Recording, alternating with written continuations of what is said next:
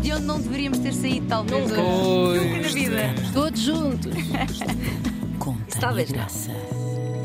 Somos muitos. Somos Tânia. cascados, Tânia. Arroba rtp.pt. Pá, vamos fazer isto a partir de agora, por favor, sempre. A Tânia. gente faz muito isso. Tânia. é? Fazemos no podcast.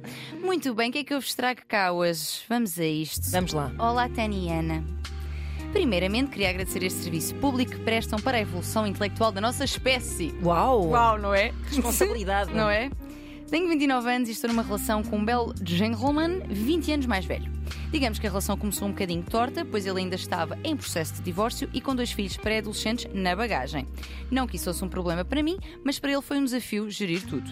Tivemos os nossos problemas relacionados com a diferença de idade, óbvio, óbvio, diz ela, atenção, e outros no âmbito da separação dele. Entretanto, o divórcio consumou-se há cerca de nove meses, eu conheci os filhos e, mesmo com isto, continuamos com problemas.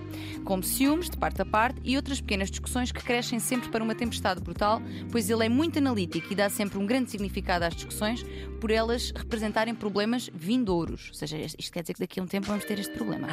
Vão Ah, ver? Acaba por lhe dar sempre razão. O problema, ou não, diz ela, é que a cada bonança que vem depois de uma tempestade, ambos parecemos dois adolescentes apaixonadíssimos. Mesmo o sexo é perfeito, maravilhoso, nem eu nem ele mudaríamos nada. E não entramos na rotina, diz ela. Quando vamos passear, queremos andar sempre agarradinhos e, nos entretantos, vamos planeando coisas de futuro. Temos uma reciprocidade que nunca tivemos com ninguém antes. No entanto, a cada discussão, a relação é posta em causa, a maior parte das vezes por ele, o que acaba por ser uma angústia. No geral, é sempre ele que quer reatar, quando me vi quase a desistir. Os ciúmes para nós é mesmo pior.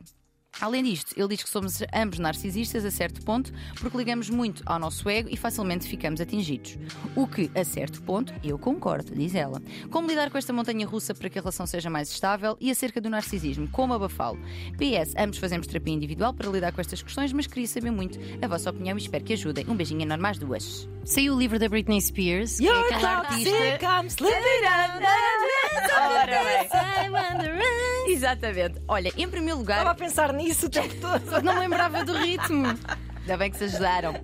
Então, em primeiro lugar, deixa-me aqui alertar para uma questão que é. Para o facto de atualmente toda a gente andar a autodiagnosticar, só diagnosticar, diagnosticar os outros, Culpa é do Instagram. em particular, não, com todas- não por todas as páginas, porque há páginas que são Oh, muito claro, difíceis. claro. Tararara, tararara, tararara. Exatamente. Diagnosticar os outros, em particular como narcisistas, é uma coisa que toda a gente anda a fazer. Bem sei que é tentador dar nó a mais coisas, porque nós sentimos que as arrumamos melhor, mas é preciso ter cuidado com isto também, porque muitas vezes estamos é a simplificar a complexidade humana e a colocar rótulos nas pessoas sem que aquilo sequer seja ah, real. A pessoa com uma perturbação de personalidade narcisista terá muitas outras características além de ligar muito ao ego e ficar muito atingido, que é o que ela descreve.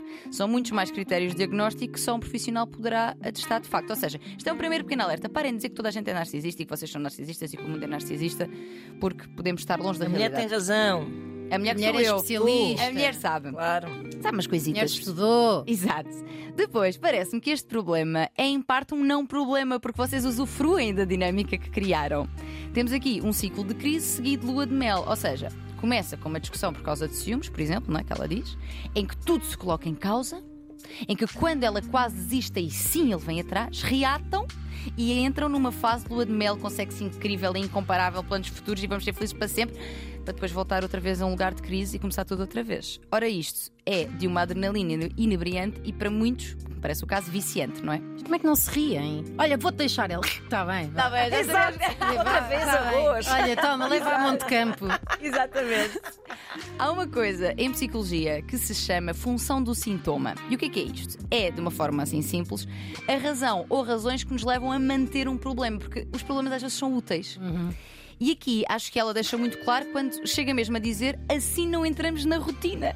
Ela diz isto, ela explica exatamente a função deste sintoma.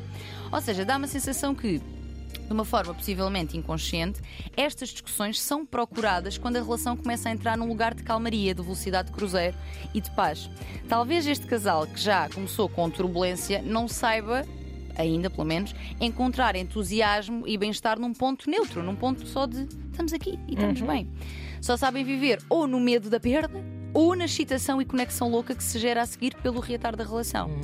Claro que o tema dos filmes e todas as outras discussões poderão ser reais. Eu não estou aqui a dizer que, que isto é imaginação e Claro, que que estão eles tipo a inventam. fazer role-playing de então, Não é ciúmes, isso, não é isso. Eu acredito que sejam reais, mas penso mesmo que É uma existe- engrenagem, não é? Uhum. Acho que é isso. Acho que há aqui uma, uma utilidade nesta dinâmica que essa utilidade é que a mantém. O problema é que não há bónus sem ónus e, por muito excitante que tudo isto seja, é também extremamente cansativo e desgastante e angustiante, como ela própria diz. Ah, portanto, ora estou quase a perder-te e tudo vai mudar, ou esta- ora estamos felizes e vamos ficar juntos para sempre. E estes polos de intensidade estão conectados e estão a alimentar-se mutuamente. O que é que eu recomendava? Recomendava que na vossa terapia individual, que ainda bem que estão a fazer, observassem este padrão, percebessem se ele já vem de outras relações ou começou nesta, porque às vezes nós andamos com a mesma pessoa há anos, só que são pessoas diferentes. é Exato. Portanto, observar isto, que trabalhassem também individualmente as causas para estes ciúmes, porque será com certeza aqui de lugares de insegurança, alguma posse, talvez. Sim, o talvez. princípio da relação pode influ- ter influenciado um bocado essa Uhum. dinâmica. Exato, porque não ele é? ainda estava em processo de divórcio. Uhum. E talvez fossem vistos também, se vos for possível, em terapia de casal para encontrarem um ponto de equilíbrio. Mas fica aqui uma dúvida que é. Uma vez que parecem andar a evitar este ponto de equilíbrio com crises sucessivas, terão vocês medo de, sem elas, não resistirem como casal? Pois. Fica a dúvida no ar. É isto. Tanto Ah, este final. Então, Isto eu. eh, Já tive uma relação assim, em que ela se ia- estava sempre a dizer: Vou-me embora, Olha vou-me que eu vou, olha embora." que eu Ah, vou. E eu tranquei a porta. Escondi a chave. Tá, Tóxico! Muito Já bom, não muito bom. Voz de cama, arroba Beijinho para a Susana. rtp.pt. Gravíssimo. Ainda está lá Mandem em os casa. vossos dilemas. O Exato. espírito dela. Pão e água. O espírito dela mantém-se, pelo menos. E daqui a pouco, eh, podcast. É verdade, É com isso. grandes convidados. Kiko e Hot. É verdade. Pois é. que com certeza terá muita coisa muito gira para nos dizer, muitos temas interessantes para nos trazer. Não percam.